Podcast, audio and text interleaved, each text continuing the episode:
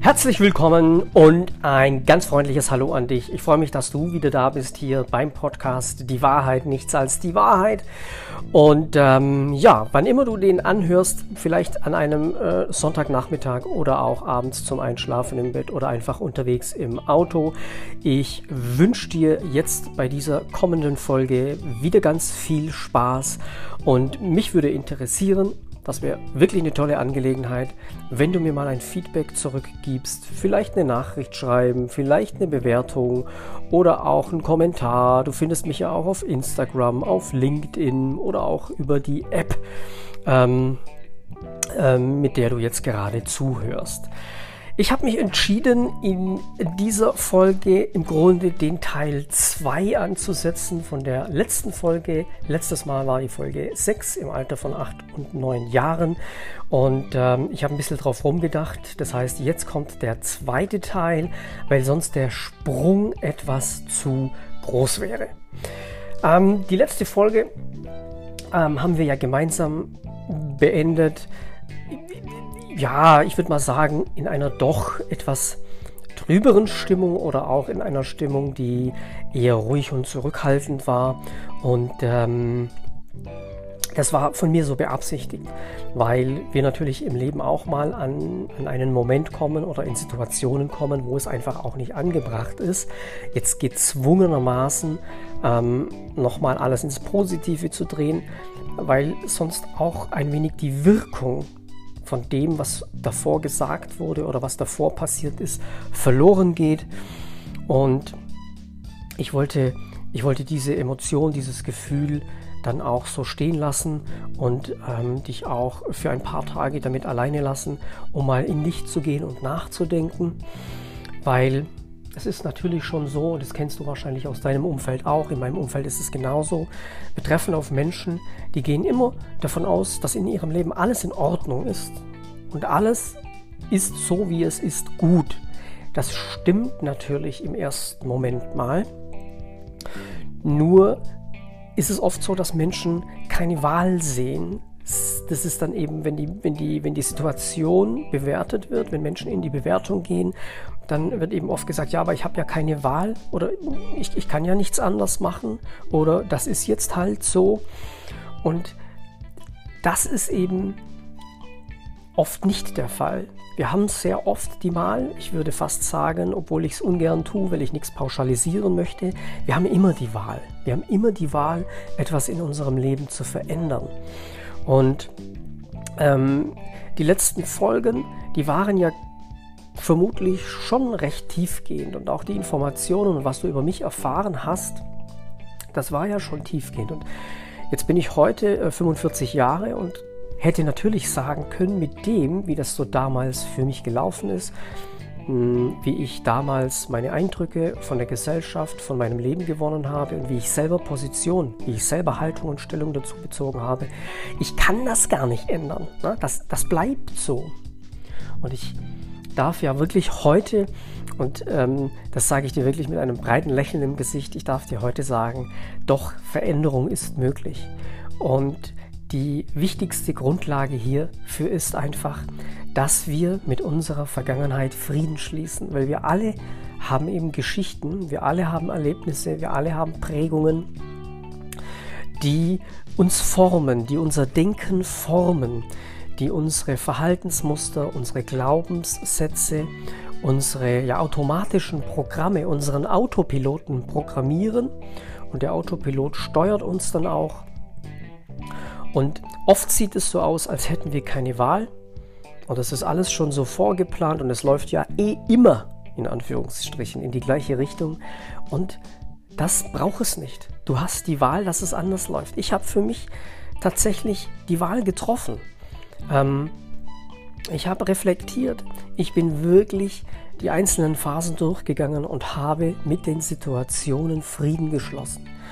Und so dass ich, wenn ich zurückdenke, nicht vor 20 Jahren ich beende den ersten Satz, nicht dieser Groll in mir aufkommt. Vor 20 Jahren war das noch ganz anders. Vor 20 Jahren Also mit 24, 25 hatte ich noch extrem viel Groll. Mit 24, 25 hatte ich das Mindset, die ganzen Menschen um mich herum sind schuld, dass ich in dieser Situation bin. Die ganzen Menschen um mich herum sind schuld, dass es mir so geht. Die ganzen Menschen um mich herum sind schuld, dass ich wenig Kontakte habe. Die ganzen Menschen um mich herum sind schuld, die erkennen ja gar nicht, wie toll und wie intelligent ich bin. Und, und, und. Und die Distanz zur Gesellschaft und auch zum Menschen in meinem Umfeld, die wird dadurch natürlich immer größer. Und irgendwann wird die unüberbrückbar, weil der Autopilot, weil die, die automatischen Programme, die in unserem Denken ablaufen, weil die Glaubenssätze so gefestigt sind und so geformt sind, dass wir glauben, keine Wahl mehr zu haben. Und, und ein Satz, den ich heute äh, Morgen schon in einer Instagram-Story gesagt habe. In unserem Leben ist meistens nicht entscheidet, was wir getan haben, sondern es ist viel entscheidender, was wir nicht getan haben. Weil wenn wir zurückblicken, ist es oft so, dass Träume und Dinge, die wir erreichen wollen, die haben sich einfach nicht erfüllt. Die haben wir einfach nicht, wir haben nichts dafür getan, dass das, was wir uns ausgemalt haben, in Erfüllung geht. Und wenn du zurückgehst in deine Kindheit, ähm, wie unbeschwert du als Kind warst in diesen Momenten, wo es leicht war und was für Träume du hattest, dann wäre es doch wirklich schade, wenn du nicht jeden Tag deines Lebens dafür verwendest, Dinge zu tun, um deinen Träumen, um deinen Zielen näher zu kommen. Und jetzt steigen wir ein in die nächste Folge, Folge 2 ähm, äh, Teil 2 der Folge 6. Und zwar, ich bin 8, 9 Jahre alt und es war so, dass ähm, mit dem Tod ähm, meines Bruders war für lange Zeit unser Familienleben komplett auf Null. Also meine Mama war zu dieser Zeit im Grunde für ihre, ihre übrig gebliebenen Kindern, ich sage das jetzt mal so, nicht mehr erreichbar. Ähm, klar, meine jüngste Schwester damals, drei, die Niki und Sandra war ja auch noch etwas jünger als ich, mit sechs Jahren, ich war acht. Ähm, sie war einfach nicht mehr erreichbar. Meine Mama hatte eben auch dieses Mindset, da ist was ganz Schreckliches passiert und das Leben ist zu Ende und sie hatte für sich eben auch keine Alternative mehr gesehen.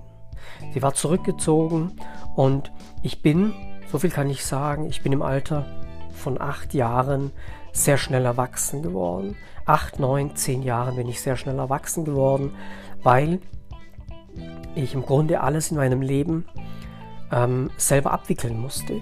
Ich bin morgens aufgestanden, ich habe mich fertig gemacht, ich habe mir mein Frühstück gemacht, ich bin in die Schule gegangen, ich habe mich um meine Schwestern gekümmert, wenn das äh, anstand. Und ich habe meine Schwester zur Schule begleitet, die Sandra. Ähm, in der Schule habe ich eben das gemacht, was gemacht werden muss, versucht auch ein bisschen Spaß zu haben und, und habe mich in der Schule eben auch versucht zu behaupten. Ähm, gerade diese Hänseleien, wenn es wieder um den Namen ging, und ähm, auch, auch bei Lehrern. Und damals war es ja so, 81, äh, äh, das war dann 83, 84, auch dort war es einfach so, dass Lehrer immer noch sehr autoritäre ähm, Personen waren. Und für uns Kinder, ja, da war ein Lehrer äh, sowas äh, wie der stellvertretende Papa. Und wenn der Papa zu Hause autoritär war, dann war der Lehrer kein großer Unterschied, wenn der genauso war. Das heißt, wenn der Lehrer gesagt hat, das wird so gemacht, dann wurde das eben so gemacht. Also da habe ich eben auch versucht, mich zurechtzufinden. Bin ich nachmittags nach Hause gegangen, habe zu Hause ähm, meine Mama unterstützt, habe zu Hause sauber gemacht ähm, und habe mich dann, sofern das ging, noch mit äh, Freunden getroffen. Und die, die Situation wurde, also in den ersten Wochen war es natürlich klar, in den ersten Wochen war gar nichts. Ich bin ja nach etwa sechs Wochen wieder zur Schule gegangen und meine Mama war in der Zeit, also ähm, ich weiß es nicht, also insgesamt sechs Wochen, sie hat vielleicht eine Stunde gesprochen. Wenn man ihr alles, was sie gesagt hat, ähm, zusammenrechnet, kommen wir vielleicht auf eine Stunde. Sie war immer zurückgezogen, blieb im Schlafzimmer, blieb liegen im Bett. Die Rollläden waren unten, kein Tageslicht. Mein Vater, der hatte dann eben auch, er konnte auch nicht arbeiten gehen, das ist klar, es war undenkbar und irgendwann musste er eben wieder zum Arbeiten gehen. Und im Laufe des ersten Jahres ähm, hat sich die Situation dann immer mehr zugespitzt. Eines möchte ich noch sagen. Ähm, wir Kinder haben an diesem besagten Tag, als mein Bruder starb, den Zusammenbruch meiner Mama im Krankenhaus ja nicht mitbekommen. Das heißt, dieser Impact, äh, dass wir das mit Augen sehen, wie die Mama wirklich zusammensackt, wegbricht, schluchzt, schreit, brüllt, das haben wir nicht miterlebt. Wir haben das allerdings dann ein paar Wochen später miterlebt, bei der Beerdigung. Beerdigung meines Bruders auf dem Friedhof. Der Friedhof war gar nicht weit von unserem äh, Wohnhaus weg. Da habe ich das mit eigenen Augen nochmal gesehen und das habe ich heute noch im Kopf. Also das Bild wird auch immer in meinem Kopf bleiben und Damals waren viele Menschen, also ich würde mal sagen, es waren mehrere hundert Menschen bei dieser Beerdigung. Kleines Kind gestorben. Menschen waren natürlich auch neugierig. Wie läuft das so ab? Und auf dem Friedhof gab es einen Teil mit Kindergräbern, ich glaube. Das waren so acht Gräber, die waren schon ein paar Jahre. Das kam nicht so häufig vor. dass ein Kind, ein kleines Kind, Kleinkind beerdigt wird. Und, ähm, und an diesem Tag war es eben so, dass ich den Zusammenbruch meiner Mama mit eigenen Augen gesehen habe. Auch meine Schwestern, also Nicole war dabei, Sandra war dabei. Und das war eben dann sehr beeindruckend. Das war für uns Kinder nochmal wirklich, ich meine, die Mama war ja immer die Große, die verwaltet alles, die kann alles, die macht alles, die versorgt einen, die sagt, wo es lang geht und die kümmert sich und und da haben wir Kinder einfach nochmal gesehen, wie verletzlich unsere Mama war und wie zerbrechlich und, und das von dem Menschen, den ich beispielsweise auch noch wenige Wochen zuvor kannte, der so immer strukturiert war, organisiert war, den Haushalt zu Hause geschmissen hat, ja, dass da nichts mehr von übrig war. Ne? Die Mamas Beerdigung und vorm Grab bricht meine Mutter zusammen, sackt einfach so weg. Wird dann noch gestützt von, ich weiß nicht ganz genau, ich glaube von ihrem Bruder oder von ihrem Bruder und schreit laut, also wirklich, es war ein lautes Schreien, Weinen, Schluchzen. Sie hat sich da wirklich überhaupt nicht kontrolliert, sondern das kam einfach raus.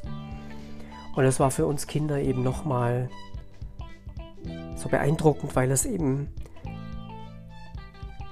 diesen gewaltigen Einfluss auf unser Leben, auf ihr Leben so deutlich gemacht hat. Und wir haben auch drumherum dann als Kind, äh, ich war sehr aufmerksam und Kinder sind sehr aufmerksam. Ich habe auch mitbekommen, ne, wie die Leute sich dann angucken und die Mundwinkel nach unten gehen und überall Tränen fließen. Und das war, also das war nochmal ein Erlebnis, das, das bleibt auch. Das bleibt auch, weil es so beeindruckend war. Und ich weiß, der, im, Nach, im Nachgang war es dann eben so, dass meine Mama wochenlang eine andere Strecke gefahren ist, um nicht am Friedhof vorbeizufahren. Und sie hat auch eine Weile gebraucht, bis sie endlich dann auf den Friedhof ging, um wirklich meinen Bruder dort zu besuchen. Es war nicht sehr einfach für sie. Und wir, wir Kinder, wir, wir haben versucht weiterzumachen wir haben versucht, ja, einfach weiter in die Schule zu gehen, weiterzumachen und ja, das Leben wieder in die Hand zu nehmen, so einigermaßen. Und ich glaube, das ist mir persönlich schon recht gut gelungen. Wie gesagt, ich äh, durfte sehr schnell erwachsen werden, um einfach auch eine Struktur wieder in mein Leben zu bringen und das meiner jüngeren Schwestern. Was mir dann eben aufgefallen ist, äh, mein Vater, der war ja unterwegs äh, als Handelsvertreter, der hat äh, ja per Vorwerk gearbeitet, Staubsauger verkauft und das konnte er nicht und wahrscheinlich glaube ich auch, konnte er das dann nicht mehr mit der Lebendigkeit oder mit dem Engagement, mit der Motivation wie, wie vor dem Tod meines Bruders, weil es so war, dass zwischen meinen Eltern es immer mehr kriselte. Und ich glaube, das, das haben sie uns als Kinder nie erzählt, ähm, dass tatsächlich so langsam Geldprobleme aufkamen, weil es völlig klar als, äh, als Handelsvertreter, ähm, Selbstständiger bist du, bist du vollkommen für dich allein ähm, äh, verantwortlich. Wenn du nicht rausgehst, wenn du nicht unterwegs bist, dann verdienst du natürlich kein Geld. Und ähm, da kamen so die ersten Probleme. Und ja, das ist eben dann so ein Kreislauf. Wenn es einmal anfängt, irgendwo anzuecken und wenn Menschen ähm, von ihrer Grundkonstellation, von ihrem Denken und von, ihrem, von ihren ähm, Monstern oder auch Dämonen im Unterbewusstsein geleitet werden, so nenne ich es jetzt mal, dann haben sie eben auch die besten Voraussetzungen, um ihrem Umfeld schlimme Dinge anzutun. Und je zugespitzter die Situation wurde, desto aggressiver wurde mein Vater, der ja sowieso schon grundlegend die Tendenz hatte. Und da gab es dann eben auch Situationen, wo mein Vater meine Mutter verprügelt hat und also jetzt nicht so ein bisschen geschubst, sondern im Grunde richtig verprügelt. Also so wie, wie wenn sich zwei, zwei äh, Jugendliche mit 10, 11, 12 Jahren so richtig zoffen, weil der eine dem anderen ähm, irgendwas Doofes gesagt hat oder irgendwas weggenommen hat. Also so richtig, also er hat dann eben auch mit der Gewalt eines Erwachsenen auf sie eingeschlagen. Und um euch auch mal so ein bisschen, um dir so ein bisschen so ein, so ein Bild vor Augen zu geben, ähm, Schlafzimmer, Wohnzimmer waren etwa 5 Meter, Gang 5, 6 Meter und vom Schlafzimmer bis zum Wohnzimmer den kompletten Gang entlang.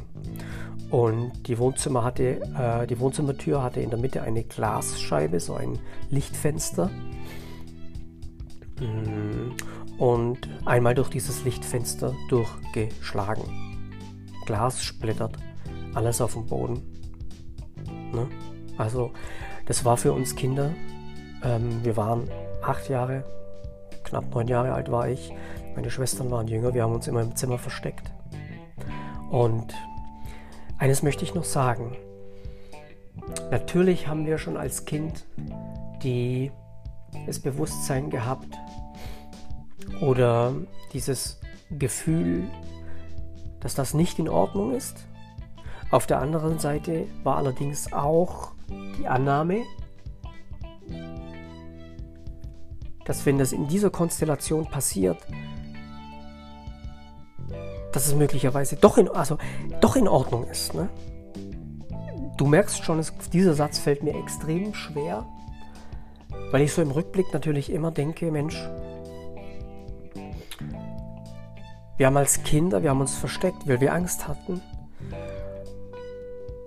Eine sehr vernünftige Reaktion heute im Nachhinein wäre natürlich auch gewesen, wie wir das später gemacht haben, das kommt dann noch, aus dem Haus rauszurennen und wirklich für Öffentlichkeit zu sorgen.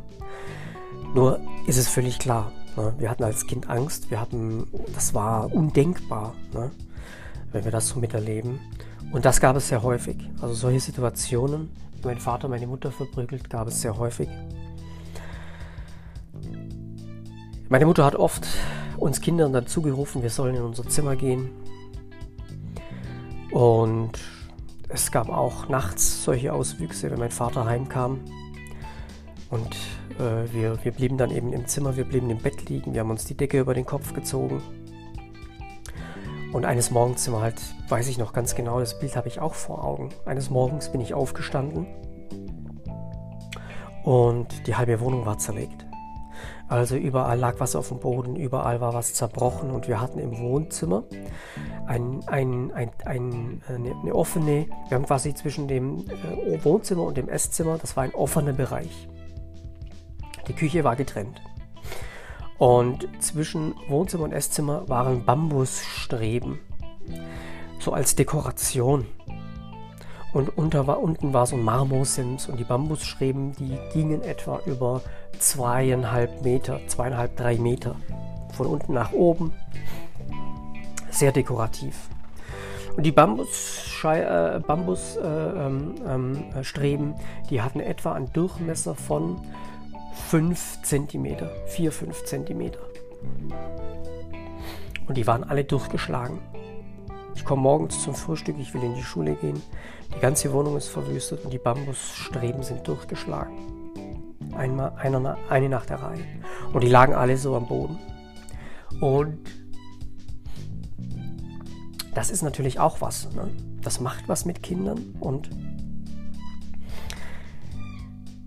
die, die, die, die Herausforderung für mich war eben, das Ganze einzuordnen. Und ich wusste, dass das nicht in Ordnung war. Oder es kam in mir natürlich das Gefühl, dass das nicht in Ordnung war. Und mit jedem Mal, mit jedem Erlebnis kam in mir auch dieser, diese Wut auf meinen Vater. Dieses, er verlangt von uns, das habe ich damals nicht so klar gewusst, er verlangt von uns, dass wir alles hundertprozentig machen, dass wir keine Fehler machen. Und er selber tut sowas. Also das war tatsächlich dann auch so eine, so eine Wahrnehmung, die sich ganz langsam in mein Bewusstsein geschlichen hat. Wenn mir klar wurde, so kannst du das nicht machen. So funktioniert das nicht. Wir haben als Kinder gerade mit meiner Schwester Sandra, die war sechs Jahre alt, äh, wir haben uns natürlich auch darüber unterhalten. Ne? Wir haben natürlich auch immer äh, darüber geredet, was gerade war. Ich, die Inhalte kann ich heute nicht mehr sagen und ich möchte auch dann auch gar nicht irgendwie was erfinden oder so. Ich weiß, wir haben darüber gesprochen, was genau weiß ich eben nicht mehr. Und letztlich war es dann so, dass die Situation sich immer weiter zugespitzt hat. Meine, äh, mein, mein, meine Oma, mein Opa und mein Bruder, ähm, äh, der Bruder meiner Mutter, also mein Onkel, die haben das natürlich mitbekommen, weil meine Mutter natürlich auch, wenn sie besucht wurde von, von ihren Eltern, Blessuren hatten. Na, die hatte auch mal ein blaues Auge, die hatte natürlich auch mal hier einen blauen Fleck im Gesicht, völlig klar, es bleibt nicht aus. Und in dem Moment haben meine Schwiegereltern natürlich dann eben, ah, meine Schwiegereltern haben natürlich dann ähm, die Schwiegereltern meines Vaters auch eine Position, eine Haltung zu meinem Vater bezogen. Ne? Und das Ganze hat sich dann zugespitzt, dass quasi der Kontakt abgebrochen wurde. Also meine Eltern haben den Kontakt zu den Eltern von meiner Mutter und meinem Onkel abgebrochen, weil mein Vater, meine, mein Vater ähm, und meine, meine Mutter für ihre Eltern, die Eltern meiner Mutter, eine Bürgschaft unterschrieben hatten vor einigen Jahren. Und diese Bürgschaft, die kam dann irgendwann zum Tragen, weil der Vater meiner Mutter seinen finanziellen Verpflichtungen nicht mehr nachkommen konnte oder auch nicht mehr nachgekommen ist, wie auch immer. Jedenfalls sollte mein Vater oder meine Eltern in dem Fall natürlich, weil beide unterschrieben hatten, für dieses Geld finanziell aufkommen und es war ein enormer Betrag, der damals zur Debatte stand. Das waren viele 10.000 Euro. Und das war für meinen Vater natürlich eine enorme Belastung. Musste eine Familie, aus seiner Sicht, musste er eine Familie ernähren und gleichzeitig Fremdschulden, für die er unterschrieben hatte, aber primär nichts konnte, aufkommen. Und da gab es auch keine Gnade. Ähm, mh, finanzielle Institutionen oder Finanzinstitutionen, die sind eben so und ähm, damals war es auch so, das war auch ganz interessant, hat äh, mein Opa das Geld eben von einer ganz dubiosen Person bekommen und diese dubiose Person war eben auch, ich würde mal sagen, damals hat man solche Menschen als Geldhai bezeichnet. Diesen Begriff, der ist mir so irgendwo im Hinterstübchen habe ich den. Der ist gefallen in Unterhaltungen immer. Und der hat eben auch nicht äh, keinen Spaß gemacht. Also der hatte auch keine, keine Gnade oder auch kein Verständnis, dass mein Vater eine Familie zu versorgen hatte. Der wollte einfach sein Geld. Und so wurde der Druck eben so enorm groß, dass mein Vater nicht wusste, wohin mit dem Druck. Und bei jeder Kleinigkeit, bei jedem kleinen Problem, bei jeder kleinen Schwierigkeit, bei jeder Hürde, die kam, kam diese Aggression in ihm raus wie gesagt, hat eben dazu geführt, dass ähm, der Kontakt abgebrochen wurde. Und ich weiß dann eben auch, dass das mehrere Jahre so ging. Es hat sich mehrere Jahre dann auch so hingeschleppt. Und ähm, das wurde letzten Endes auch nie mehr wirklich richtig gut. So viel kann ich auch schon vorwegnehmen, da kann ich schon vorgreifen. Und das sind eben auch wieder Dinge, die auf uns Kinder einen Einfluss haben. Wenn Erwachsene, wenn Erwachsene, Erwachsene sich zerstreiten, wenn Erwachsene streiten untereinander vor den Kindern, wenn die sich gegenseitig Dinge an den Kopf werfen, Beleidigungen an den Kopf werfen und, und, und. All das haben wir Kinder mitbekommen und es war natürlich nicht gut, weil es für uns, ähm, ja, als Kind so die heile Welt, so dieses, dieses behütete Aufwachsen, so dieses, diese freie Entfaltung, je mehr wir erlebt haben als Kinder, speziell eben auch ähm, dann meine beiden Schwestern, die noch jünger waren, die noch, die noch auch extrem empfänglich waren für diese Prägungen aufgrund ihres Alters, und äh, für diese Einflüsse, ähm, das macht was. Wir beziehen als Mensch, als Persönlichkeit dann immer eine Haltung und bringen diese Haltung in verschiedenen Lebenssituationen zur Anwendung. Das dürfen wir auf jeden Fall im Gedächtnis behalten. Wie ging es weiter? Ähm, es war so, dass meine Mutter es nicht mehr in diesem, in dieser, in diesem Dorf, in dieser Ministadt ausgehalten hat, weil hier ihr Sohn gestorben ist, weil hier das Grab ihres Sohnes war, weil sie immer am Friedhof vorbei äh, gefahren ist. Natürlich hätte sie auch einen anderen Weg nehmen können, das hat sie aber irgendwie ähm, hat sie es auf jeden Fall nicht mehr ausgehalten und ähm, meine Eltern haben dann entschlossen, dass wir dort wegziehen. Und wir sind dann, als ich in die vierte Klasse kam, als ich in die vierte Klasse kam, das ist meines Erachtens sogar am, im ersten Teil des Schuljahres gewesen. Vielleicht war es auch in der Mitte, vierte Klasse, ich war dann 19, sind wir umgezogen und zwar in ein ähm, kleines Dorf, ähm, etwa 30, 25, 30 Kilometer entweg von da, wo ich eben, ja, so die ersten Kindheitsjahre verbracht habe. Und sind dort dann in eine Mietwohnung gezogen, in ein Zweifamilienhaus. Wir haben oben gewohnt, die Vermieter haben unten gewohnt. Wir hatten dann natürlich nicht mehr diesen Garten, wir hatten einen Balkon, ähm, wir hatten nicht mehr die Möglichkeit als Kinder uns so entfalten. Meine Eltern haben allerdings ähm, aufgrund dessen, dass es nicht mehr ein Haus mit einem Grundstück war, deutlich weniger bezahlt an Kosten. Also die Miete war deutlich günstiger. Und mein Vater hat dann auch äh, seine Arbeit gewechselt und zwar hat er seinen Job aufgegeben als Handelsvertreter ähm, für Vorwerk und ist dann wieder zurückgegangen zu der Firma, wo er zuvor gearbeitet hat in Ulm bei einem LKW-Hersteller. Ähm, die haben wieder hm, Personal gesucht und dann ist er wieder dorthin. Hatte also die Möglichkeit, wieder in eine Festanstellung zu wechseln und das hatte er dann gemacht. Und ähm, zu dem Zeitpunkt hat sich dann für einen Moment auch die Situation zu Hause wieder verbessert. Geld war allerdings, und das ist tatsächlich nachhaltig in meinem Bewusstsein, war immer ein Thema. Auch wo wir da gewohnt haben, war es auch immer so, dass Geld ein Thema war, weil meine Eltern ja eben diese Schulden von den Eltern meiner Mutter abtragen mussten, durften, wollten, sollten. Sie waren dazu im Grunde gezwungen, weil sie unterschrieben hatten. Also war Geld ein Thema.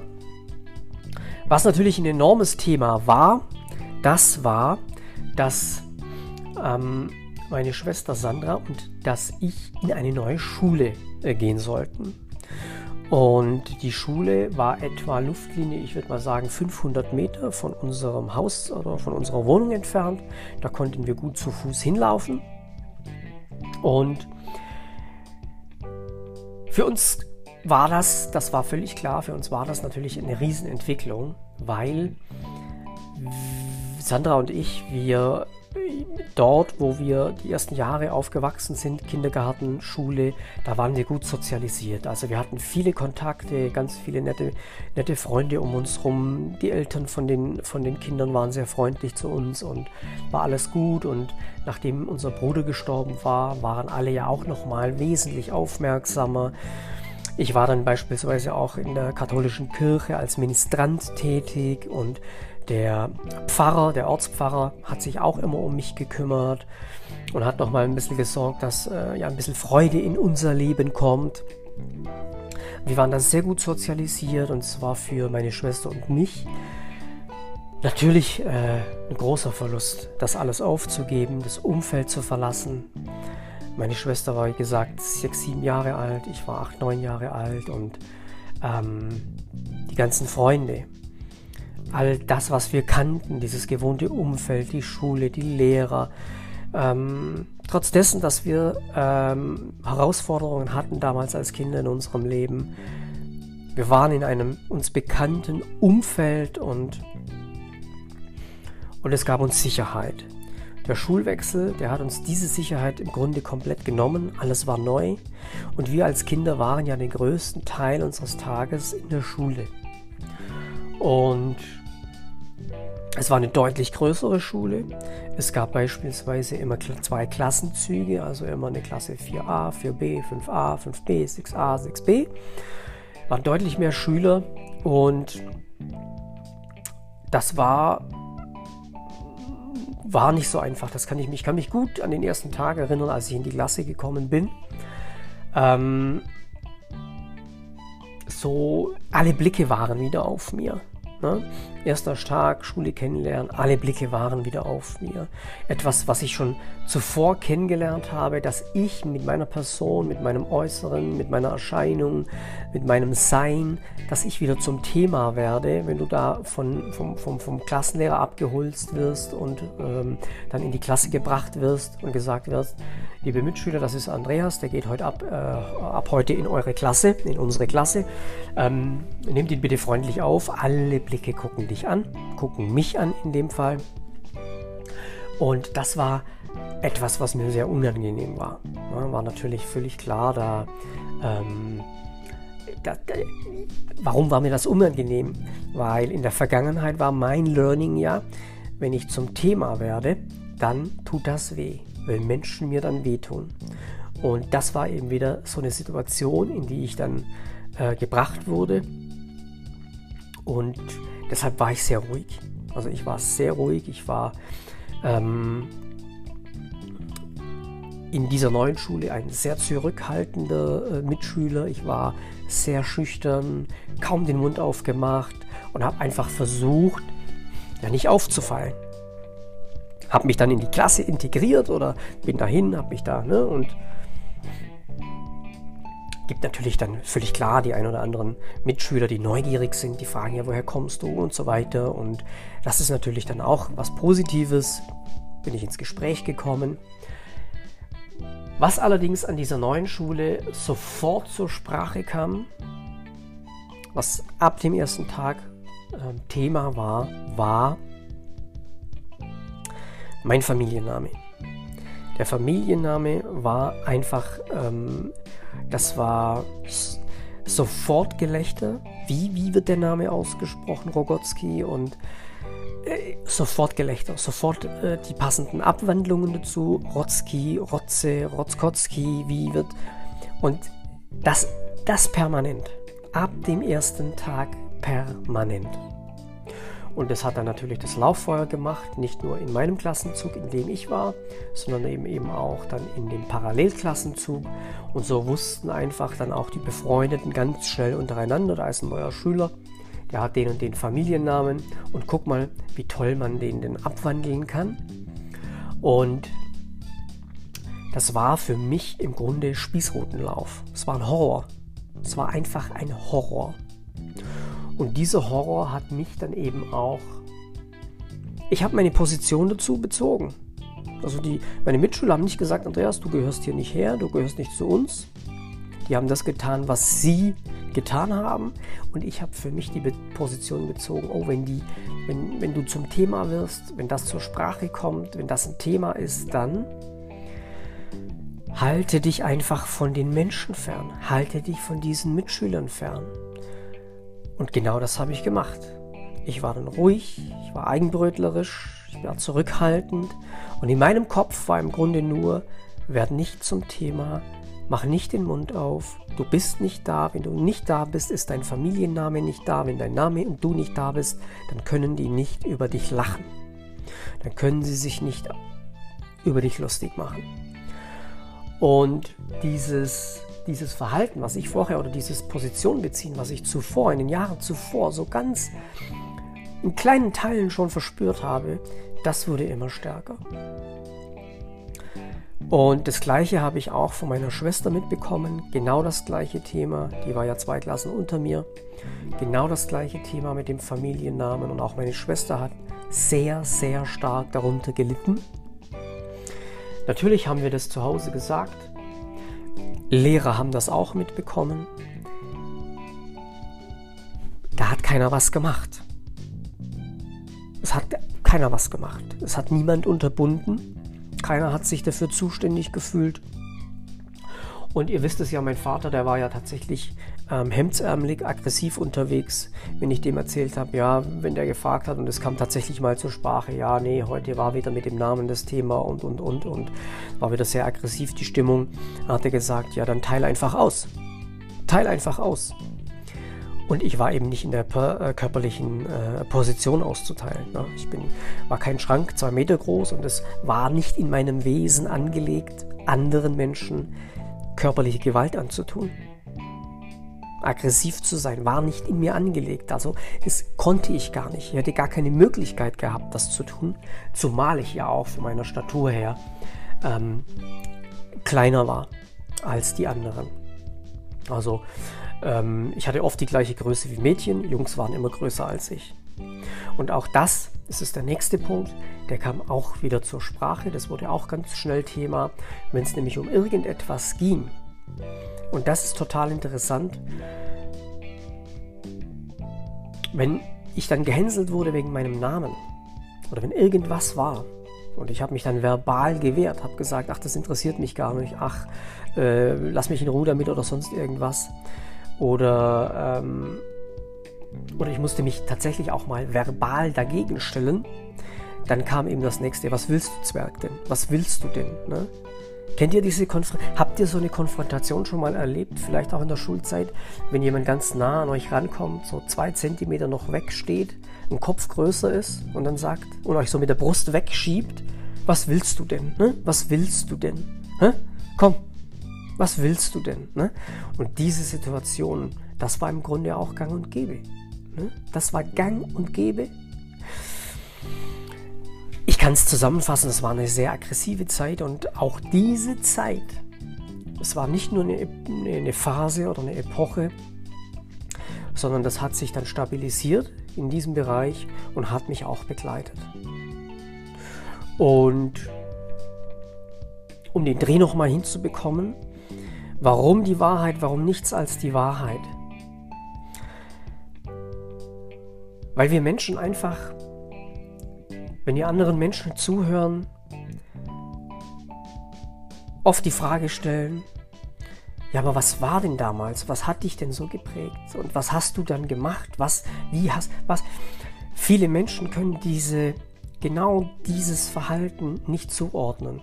Und, und viele Menschen machen sich eben auch nicht die Mühe, da mal genau in ihre Vergangenheit zu gucken und wer sie in der Vergangenheit waren, wie sie Position bezogen haben. Und wenn wir dieses, das ist anstrengend, da fließen auch Tränen, völlig klar.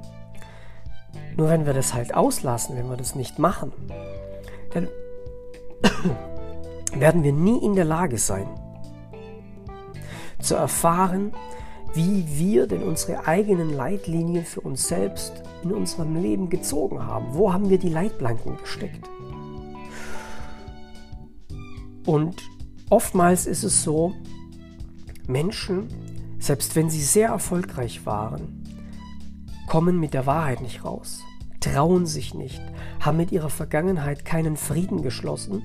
Und die Dinge, über die ich jetzt hier spreche, die kommen nie zur Sprache, und Menschen, die sich in viel schwierigeren Situationen befinden,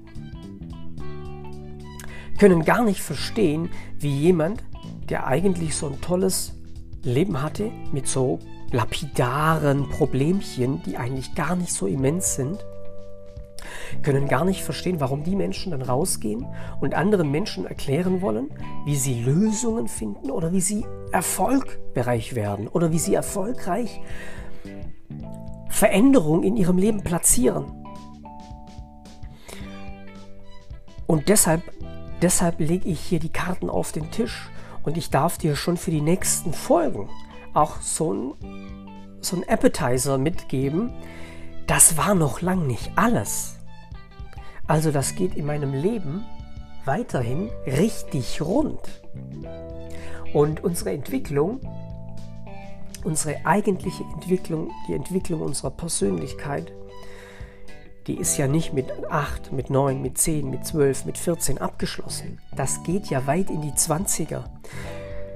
Und erst dann ist es so, dass wir im Grunde unsere Landkarte für die Welt fertig gestrickt haben und uns dann in jeglicher Situation, in allem, was uns begegnet, mit dieser Landkarte dadurch bewegen und auch mit dieser Landkarte reagieren.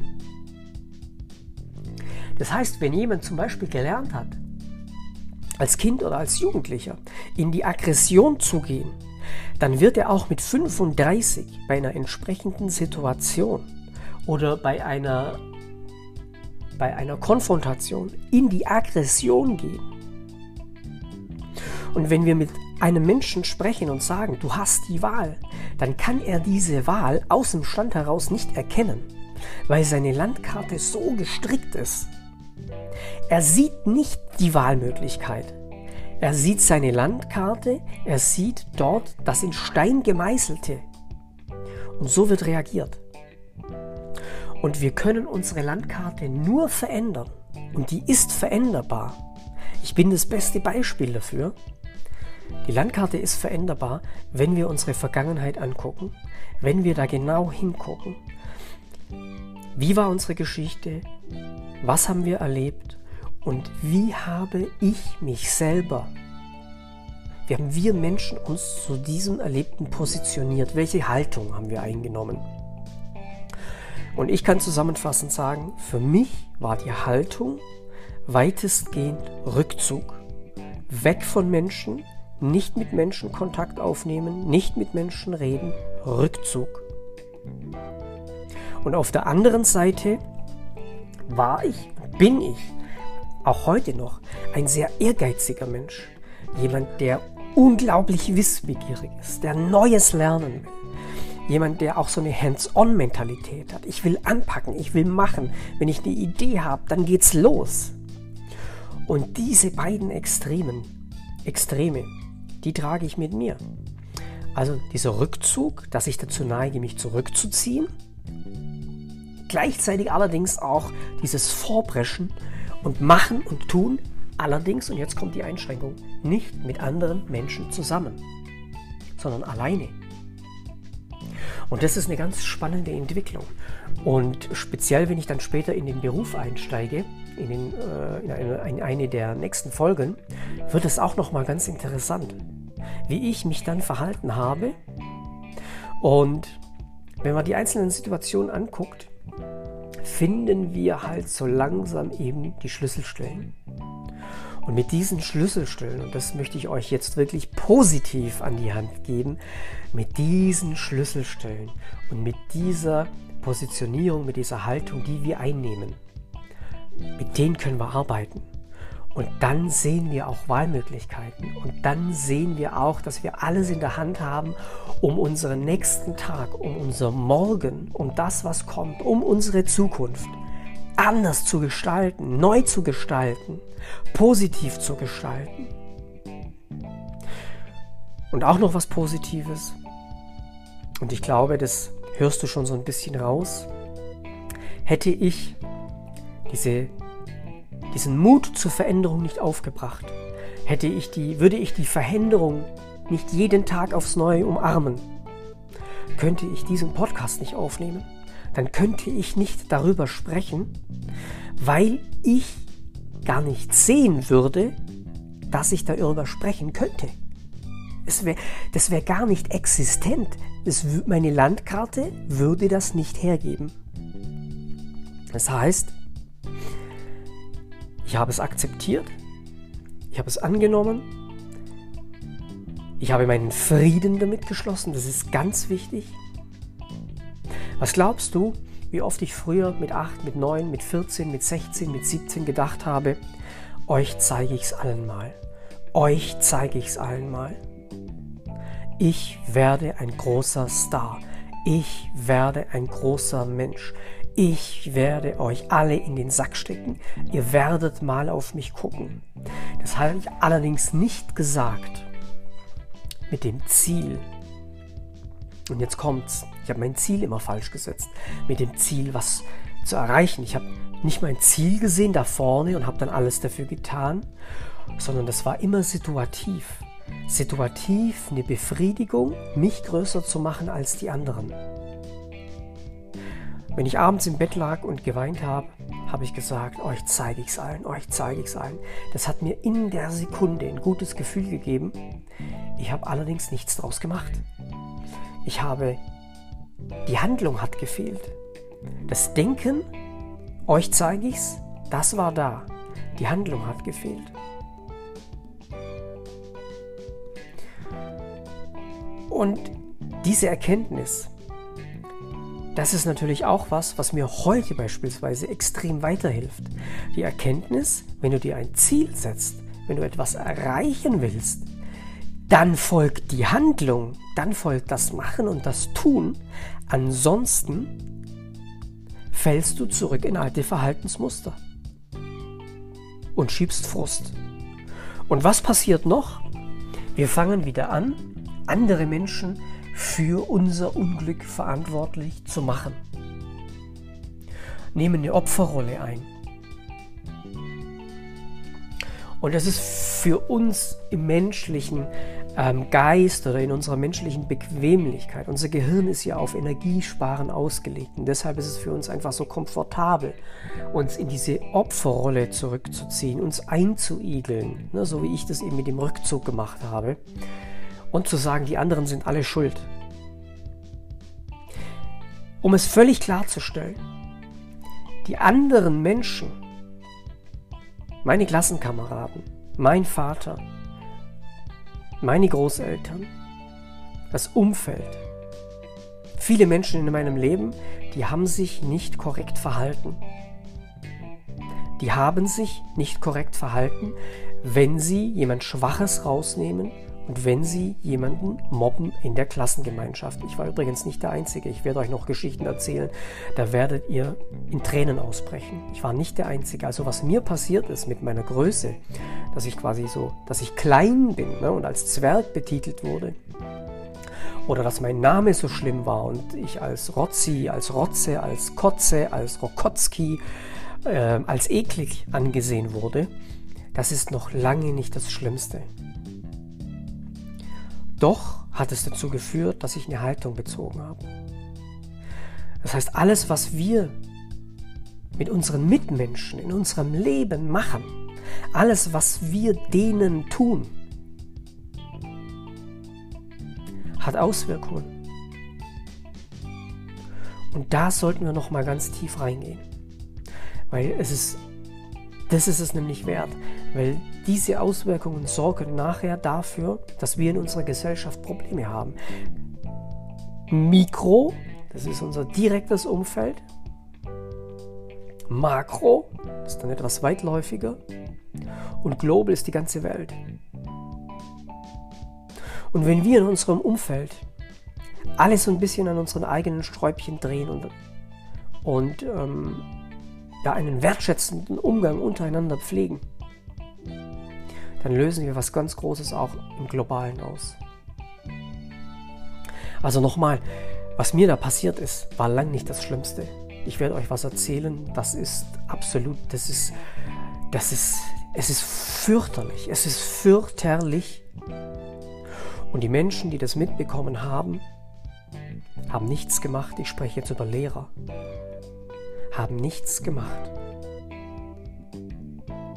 So, ihr Lieben, das war's. Teil 2, Folge 6.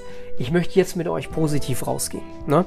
Also das war jetzt wirklich die letzten beiden Folgen. Ähm, richtig, richtig harter Stoff. Das weiß ich auch. Das ist richtig harter Stoff. Der Podcast lautet Die Wahrheit nichts als die Wahrheit. Deshalb kommt hier alles auf den Tisch. Wir gucken uns die Situation, wir gucken uns mein Leben an. Und ich würde mich freuen, wenn du in dein Leben guckst, wenn du äh, Situationen erkennst und weißt nicht ganz genau, wie du damit umgehen sollst. Ich habe eine professionelle Ausbildung. Ich bin psychologisch-systemischer Coach. Wenn du magst, schreib mich an. Wenn du Unterstützung brauchst, wenn du einen Ratschlag brauchst, ich bin nicht unbedingt der beste Ratschlaggeber, weil ich ganz genau weiß, da draußen gibt es unfassbar viele Menschen, die Ratschläge geben. Wenn du sagst, Mensch, du, ich habe da was, dann möchte ich mal gerne mit dir drüber sprechen, Andreas, dann melde dich bei mir. Bei mir findest du immer ein offenes Ohr. Ich weise nie einen Menschen zurück.